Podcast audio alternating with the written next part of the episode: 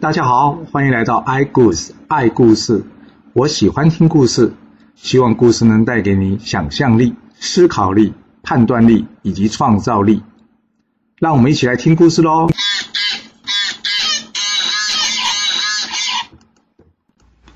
上次说到了，有一个人向管仲求官，那这个人到底是谁呢？原来这个牧牛的人呢，叫做宁戚。管仲在与他对谈之后呢，知道这个人非常的有才学，于是呢，帮他写了一个推荐信给齐桓公。三天之后，齐桓公的大军经过，这时他听到一个人呢在敲着牛角在唱歌。他一听这歌的内容，他就知道这歌词呢虽然是在批评时政，但是唱歌之人呢确实是个有学识的人呐。于是齐桓公停下车来，问这唱歌的人：“你叫什么名字啊？”为什么要唱歌来批评时政呢？这牧牛的人告诉齐桓公说：“我叫宁戚，魏国人士。我不知道我唱的歌是在批评时政呢。”齐桓公说：“你刚刚的歌词中明明就在批评我，说我做的不好。那我想请教你啊，我哪里做的不好了？”宁戚说：“你靠杀了自己的哥哥得到国家，这能算是好吗？”齐桓公一听，勃然大怒，说：“来呀，把这个人给我拖下去斩了！”这宁戚听到齐桓公说要杀了他呢，他一点也不害怕，他只是仰天长叹说：“哎呀，夏桀杀关冯关龙逢，纣王杀比干，我今天成为第三人呐。”在一旁的西彭呢，赶紧低声的劝阻齐桓公说：“主公啊，这个人看到我们这么大阵仗，他也不紧张；听到你说要杀他，他也不害怕。我看他并非一般的牧牛人呢，能不能赦免他？”齐桓公听到西彭这话呢，念头一转，马上怒气全消。他说：“放了他。”接着亲自下来了，见这个宁戚。他跟宁戚说：“不好意思啊，刚刚是想试探您的，如今看来，你确实是一个有能力之人。刚刚若是有冒犯之处，尚请见谅啊。”这宁戚笑了一笑呢，将手伸入他破烂的衣服当中，拿出了一封信，交给了这齐桓公。齐桓公一看，大吃一惊，说：“啊，你既然有管仲的推荐信，你干嘛不拿给我看呢？”宁戚说：“良禽择木而居啊！若是主公只喜欢听好话，无法接受我的直言，那么我情愿一死，也不要当你的臣子，更别说把这推荐信拿出来给你看了。”这齐桓公呢，算是通过宁戚的考试了。齐桓公再得到一个贤臣。他开心的呢，请人呢让宁七上车，与他一同而行。当天晚上呢，齐桓公的军队驻扎完之后呢，齐桓公马上呢叫人举起灯火，他呢赶紧帮着宁七找一件合适的衣服。一旁有人劝他说：“主公啊，这宁七既然是魏国人，而这魏国就在附近，我们可以请人去打听一下，再决定要不要用他嘛。”齐桓公说：“你看他的样子，一看就知道他是不拘小节的人。”不拘小节人难免会得罪人，你说找人去打听，若是刚好问他与他有过节的人呢？那你说我是要用他还是不要用他？我刚刚跟他谈过话，看过他的气度，我知道他是有能力的人。既然决定要用他，就不要在乎他的过去。说完，齐桓公就在灯火下呢，拜这宁戚为大夫。而这宁戚后来成为齐国的大司田，他著有《相牛经》，这是第一本。谈论畜牧的书籍，他对齐国甚至后代农业的发展有着重大的贡献。而这宁戚求官的过程呢，就是后来成语所说的“宁戚叩角”或是“宁戚犯牛”典故的由来啊。我觉得还蛮帅的哦，因为自己的名字跑到成语里面去了，就像毛遂自荐的毛遂一样。任用了这宁戚之后呢，齐桓公的大军终于来到这个宋国边境了。在与联军以及王师集合之后，齐桓公准备攻打这宋国。这时，宁戚告诉齐桓公：“主公，我们奉天子之命而来，若以利服人，还不如以德服人呢。要是你同意，我可以用我三寸不烂之舌来说服这宋国请臣。”齐桓公听完之后非常开心，说：“好啊，若是能不动干戈就能解决这事，自然是最好的。”说完。宁戚驾着一辆车，带着少许的几个人呢，去见这个宋桓公。宋桓公这边听到齐桓公派出这个侍者宁戚呀，他很好奇问：“诶，这宁戚是谁啊？怎么之前没听过啊？”戴叔皮告诉他：“主公，我有听人家说了，这个人呢是个木牛之人。齐桓公呢刚刚拜他为上卿，想必是口才过人，想要来说服你的。”宋桓公接着问呢：“那你觉得我应该怎么做呢？”戴叔皮说：“没关系，让他进来，只要他一句话没说好呢，我们就可以把他关起来，这样齐桓公的计谋就无法得逞了。”宋桓公点点头说：“嗯，好，就这么办吧。”这宁戚一见到宋桓公呢，向他行礼，但是宋桓公呢，完全都不理会他。这时宁戚叹了一口气说：“哎，宋国危险了。”宋桓公一听这话呢，很不高兴，说：“我可是公爵，又是诸侯之首，有什么危险啊？”宁戚说了：“明公就是英明的主公啊，你觉得你与周公比，谁比较贤能呢？”这宋桓公说了。人家说周公是圣人，我怎么比得上他呢？宁戚接着问呐：“那周公的时候天下太平，他还一犯三屠斧，一目三握法，为的就是不敢怠慢闲事。你的宋国呢，才刚经历过两任国君被杀，而这个时候正是要招纳天下贤士的时候。不过我看你今天对待访客的态度，我猜就算有人想向你提出建议，大概你也听不下去吧。”那你说宋国会不会有危险啊？这宋桓公呢，原本就是想有一番作为，不想屈居人下，不然他当初干嘛不服齐桓公，一大早离开啊？现在被这宁戚这话一说，他当场说不出话来了。不久之后呢，这宋桓公起身说：“对不起啊，我刚任国君，许多礼节还不熟，多是有怠慢，请多包涵。”这带旁的袋鼠皮一看，哎，糟糕，宋桓公好像被说服了。赶快打暗号给宋桓公，没想到宋桓公呢，完全就没理会他了。他接着对宁戚说了：“那我请问先生，你有什么东西可以教我啊？”宁戚接着说：“周天子权力下滑，导致乱世迭起。我家主公不愿意见到天下大乱，所以出来主持正义。北信之会呢，就是要帮你确定你的地位的合法化。但没想到你半途离开，那你说你的地位有得到确认吗？”你的地位没有得到确认，又得罪周天子，现在王师连同诸侯联军亲临，若是你出兵抵抗王师，就是有抗王命；你违抗王命在前，抵抗王师在后，你觉得宋国人会支持你吗？你这个位置坐得安稳吗？说实话，这场仗还没开始打，已经能猜出胜负了。宋桓公又说：“那现在要怎么解决这问题呢？”宁戚告诉他说。依我的愚见呢，只要简单送些礼物，跟我家主公道歉，这样就好了啦。这样既然不会得罪周天子呢，又可以与我家主公交好，最重要的是呢，你根本不用花一兵一卒就能解决这场危机啊。宋桓公一听，哎呀，真是有道理啊！我一时糊涂啊。不过现在齐国大军压境，齐桓公真的可能就这样就此罢手吗？宁戚说没问题的啦。这北信之会呢，鲁国可是连来都没来呢。后来我家主公去讨伐他呢，他也认错了。我家主公呢，不但没怪他，还把原来占领的汶阳之地还给了鲁国。你就知道了，他不会记仇的啦。最重要是，你还有来参加这次会盟，不是吗？所以没有道理对你特别严格吧？那宋桓公说：“你说要准备礼物，要准备什么礼物呢？”林七说：“准备一些肉干就可以了。”你不用把你库房的金银财宝都拿出来了。这宋桓公原本还担心呢，齐国是要来敲诈的。一听到只要肉干了，啊，松了一口气，开心的答应了。这一旁的戴叔平呢，看到宋桓公完全被这宁戚说服了，也只好黯然退下了。不过说真的啊，宁戚虽然嘴巴说只要肉干，那宋桓公没那么白目了。毕竟有这么多军队出来嘛，要吃要喝要花钱的。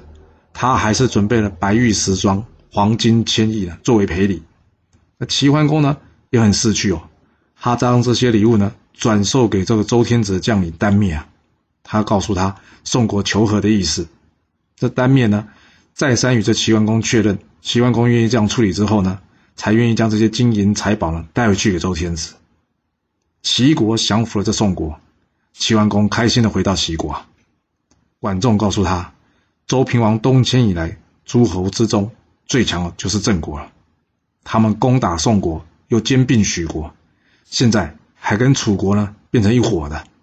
而这楚国呢，降服了汉东诸侯之后呢，建越称王，公开的与周天子为敌。主公，我们若是要靠着打了尊王的旗号而称霸天下呢，就必须解决楚国这问题。而解决楚国呢，又必先解决这个郑国。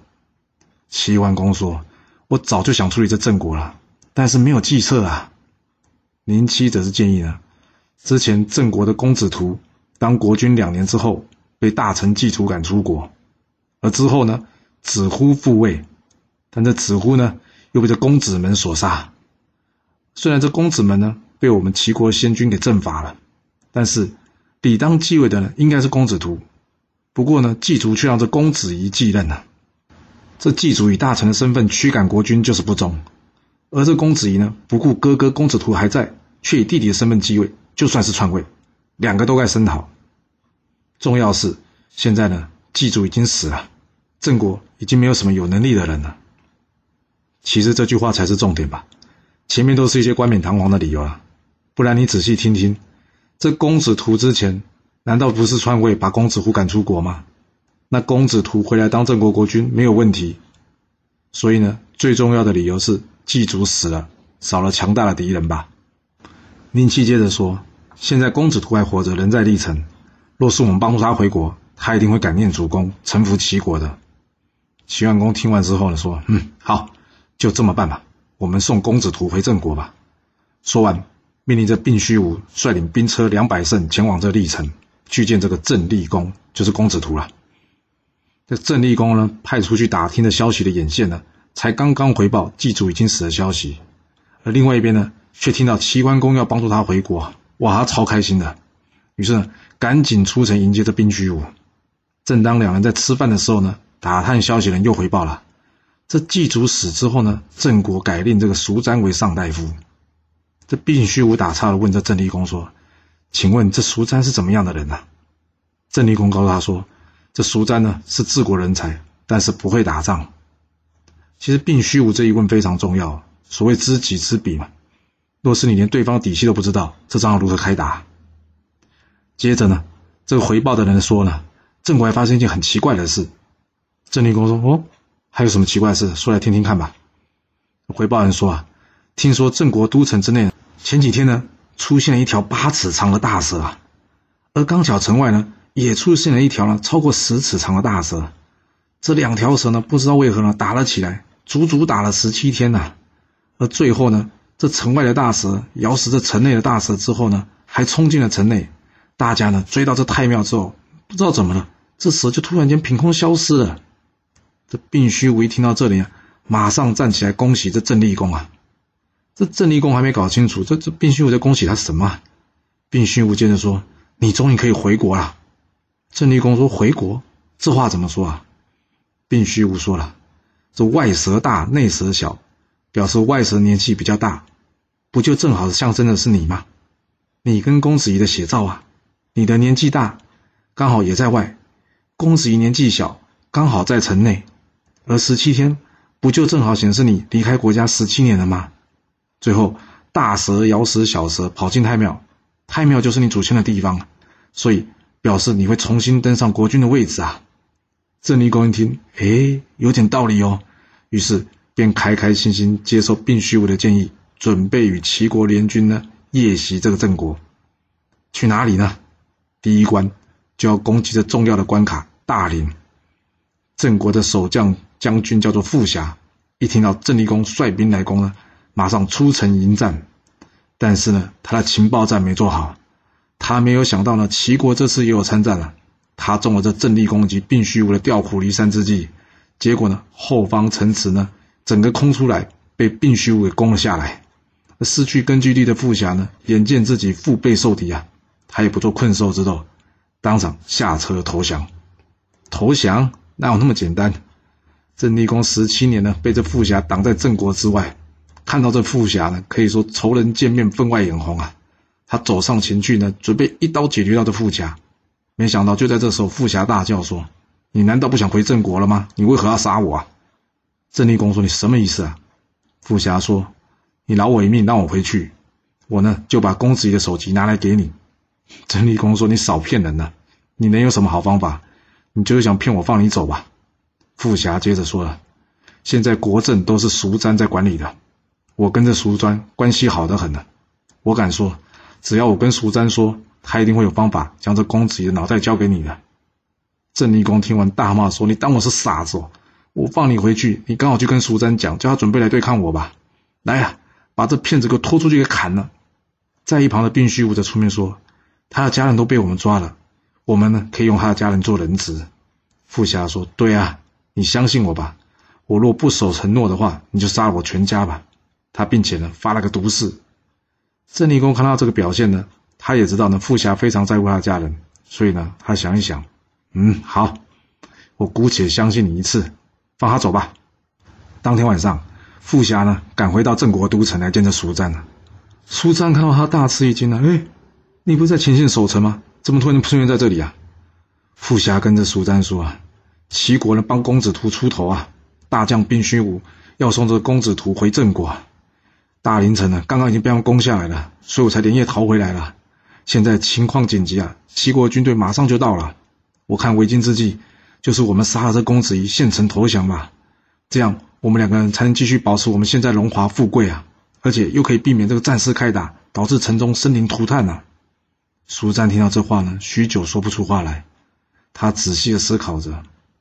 一旁的富侠催促他说：“赶快做决定，迟了就来不及了。”这苏瞻说：“我当初原本就主张找这公子图回来继任，但是在祭祖的主导以及众大臣的反对下才作罢。现在既然祭祖死，这是天意，我们必须顺天而行。但是你打算怎么进行呢？”富侠说：“这简单了，只要你同意的话，我可以通知这公子图的军队，赶紧进军攻打这郑国。到时候你假装出城应战。”公子羽原本就是喜欢这打打杀杀的，他一定会亲自到城墙上去观战的。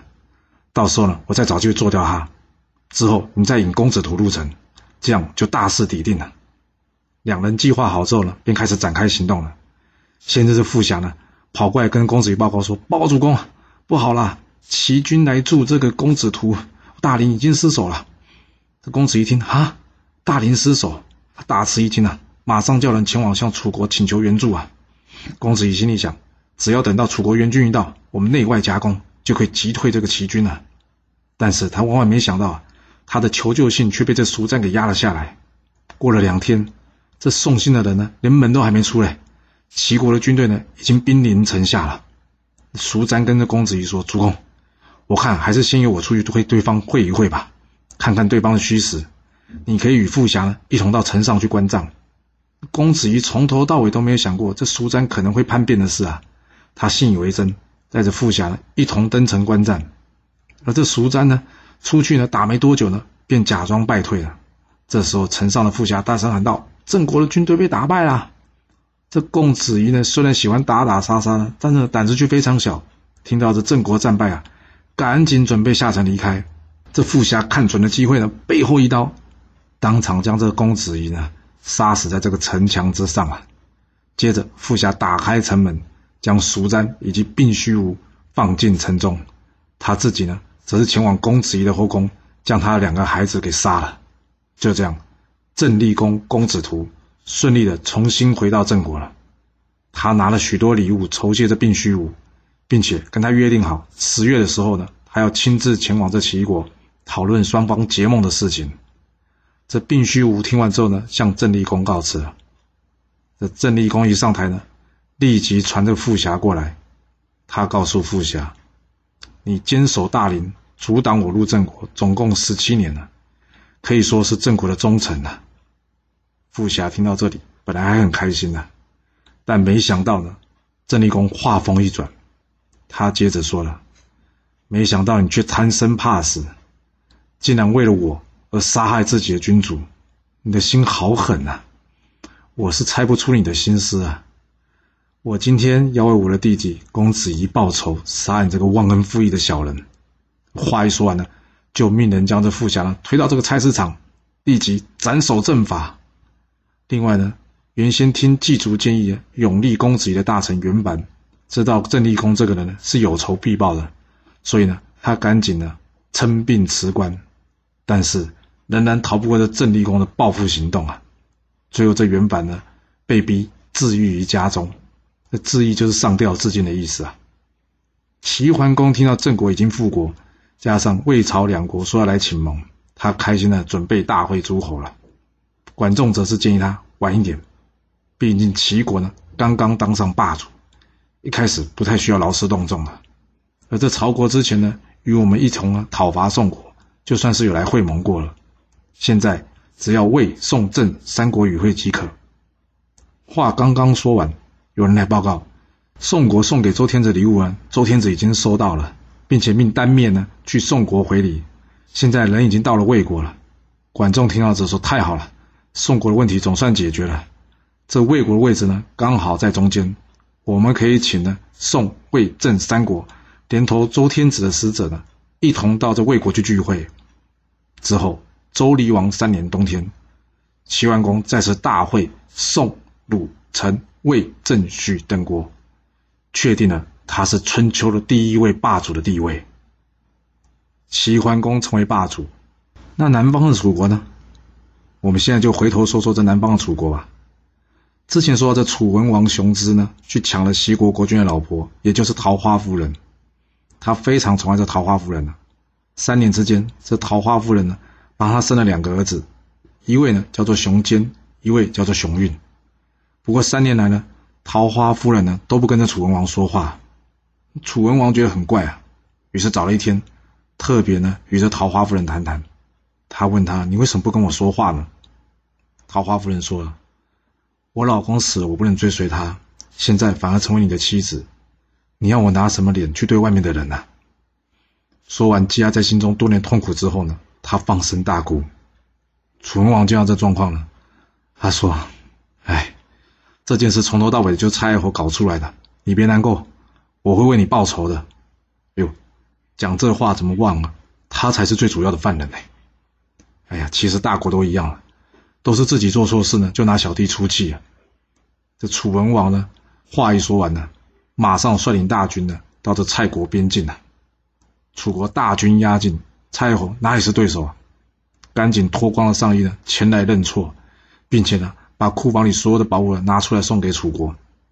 楚王一看，哎，他这么乖，杀了他也不对啊，于是气就消了，便将军队给撤回去了。你看看这蔡西这两个小国家，国家已经够小了，还互相争，结果最后拿到好处的是谁？是大国楚国。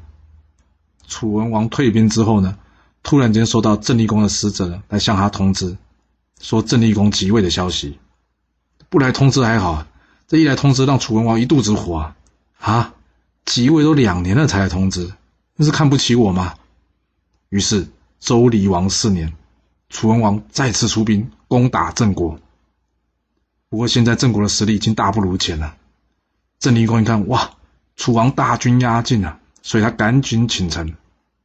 楚文王呢，原先也只是想教训一下这郑国，既然郑国请主动请臣了，这仗就没必要开打。所以也就将军队撤回了。而另外一边呢，齐桓公就觉得怪了，郑国向楚国请臣，但没有必要不理我啊。他叫了郑立公呢，派人来解释一下，哎，现在是什么状况啊？郑立公派他的上卿叔詹前往说明。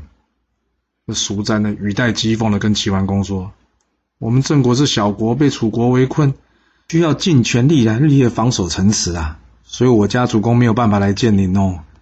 既然您是天下的霸主，那楚国的问题，您能不能先处理一下？处理好了，我们自然就能来了嘛。齐桓公听到这话了一肚子火，要不要打楚国是你决定的。这楚国来攻打你，我可以协助你，共同赶走楚国。但你把这事往我身上推，好像一副谁拳头大我就跟谁。像你这样的人。有何忠诚度可言呢？于是齐桓公一怒之下呢，叫人将这叔詹给关了起来。后来这叔詹呢，趁机逃走，而自此呢，齐郑交恶，郑国呢，改去侍奉着楚国了。这距离齐桓公送郑立公回国，这个不过才是一年左右的事哎。这个郑国呢，就改其事楚了。只能说啊，这国际情势啊，永远只有利益啊。没有道义啊，更别说是朋友了。而这历史的巨轮呢，并没有停下来。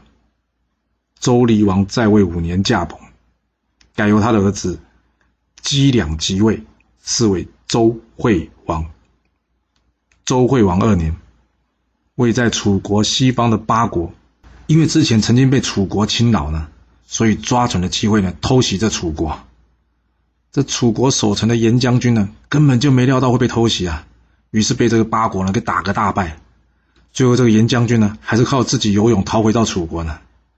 没想到这楚王觉得这是个没用的家伙，竟然战败，所以呢，当场将他处决了。这在现在听到好像觉得没什么嘛，但是在春秋时期啊，国家的掌控者除了国君之外，另外绝大部分仍是由士族，也就是贵族所掌握的。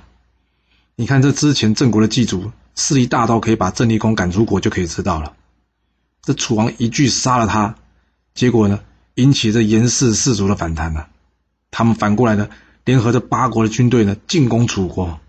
这好仗的楚文王呢，雄姿根本不知道自己做这件事有什么后果，他还亲自率领军队呢应战，与这个八国军队呢，在今这个地方展开决战。